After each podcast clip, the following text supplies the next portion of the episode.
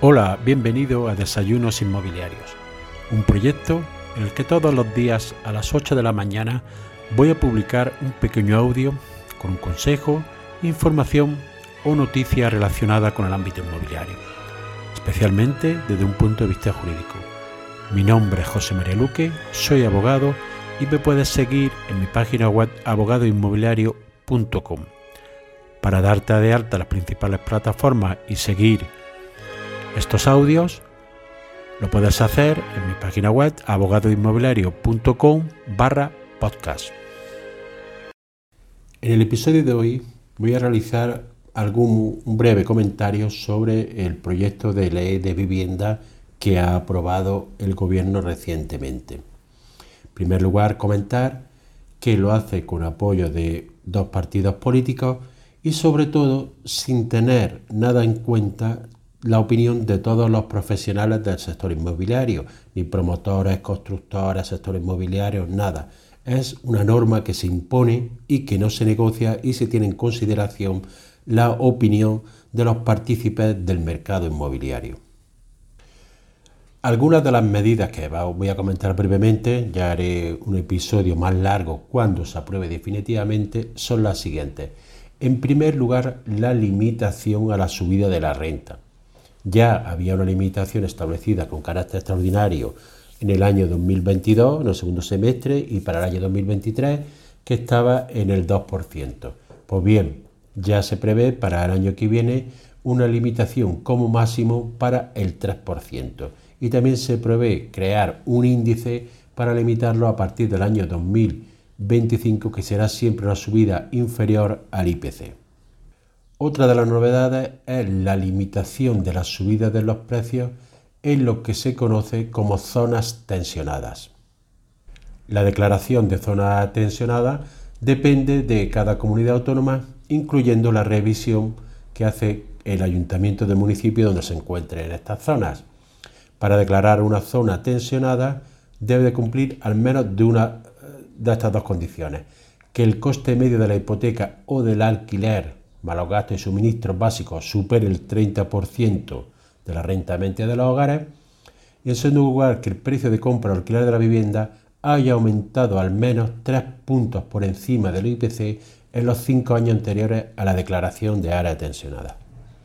Pues bien, los propietarios que tengan pisos en estas zonas no podrán subir el precio del alquiler. El proyecto de ley también cambia lo que es la definición de un gran tenedor. Antes era el que tenía 10 viviendas o más en alquiler y ahora se entiende que es un gran tenedor aquellas personas físicas, jurídicas, que tengan en propiedad 5 o más viviendas. Y pequeños propietarios, aquellas personas físicas o jurídicas que tengan en propiedad menos de 5 viviendas.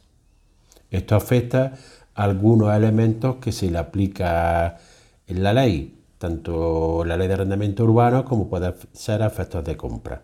Ya veremos a ver cómo sale la redacción definitiva del proyecto.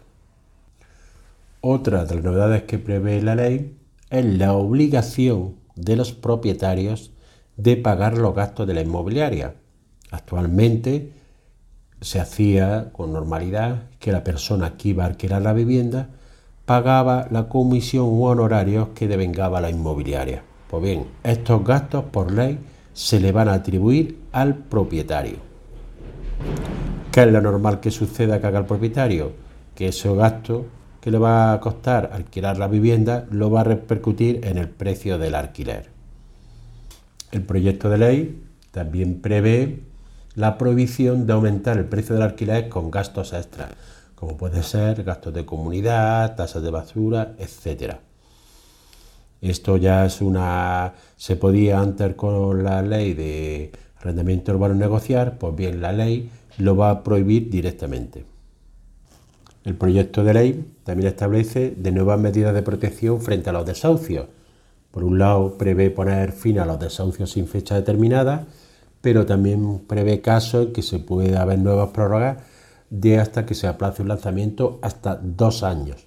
También quiere establecer que se acuda a soluciones extrajudiciales en el caso de personas vulnerables, por lo cual las comunidades autónomas deben proponer estos mecanismos de mediación y una alternativa habitacional para esos casos y para aquellos que considere oportuno. Como siempre, la ley establece muchas soluciones, pero no dota ni de los medios económicos ni de los medios personales para dar solución a las mismas.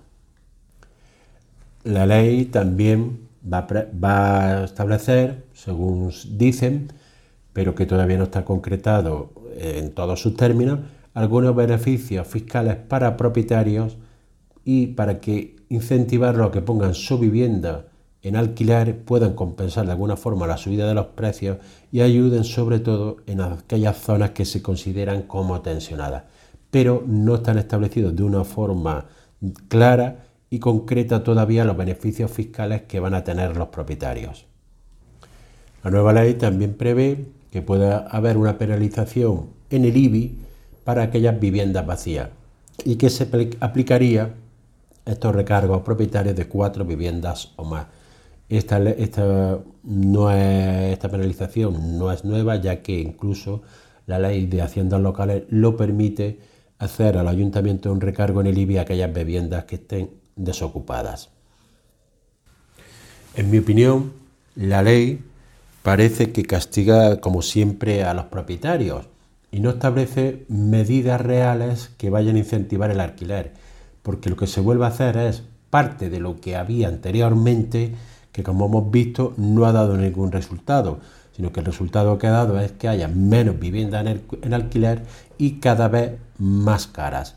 Lo que debe hacer el gobierno es realmente llegar a un acuerdo entre todos los partidos políticos, negociar y hacer una ley verdadera de vivienda que sirva para todos los partidos políticos, para todas las personas, ya que si no se está estableciendo una gran carga ideológica sobre la ley sin llegar a soluciones reales. No hay ninguna medida que favorezca al propietario, como debe de ser, por ejemplo, una mayor garantía a la hora de poder cobrar la renta, una mayores incentivos fiscales que le facilite el alquilar esa vivienda, una mayor eficacia en los desahucios, lo que se produzca en un breve plazo y de forma efectiva, unas medidas para la ocupación de que se realice rápido y pueda obtener esa persona facilidad para volver la vivienda al mercado, la ocupación ni siquiera se menciona, y no solo medidas que parece que se tiende a castigar al propietario. Y por último, todo gobierno lo que debe hacer también es tener una gran cartera de vivienda pública para que se destine al alquiler, igual a que sucede en casi todos los países del norte de Europa. Pero el gobierno se empeña, como siempre, en castigar a los propietarios en vez de realizar unas medidas reales que sirvan para incentivar el alquiler.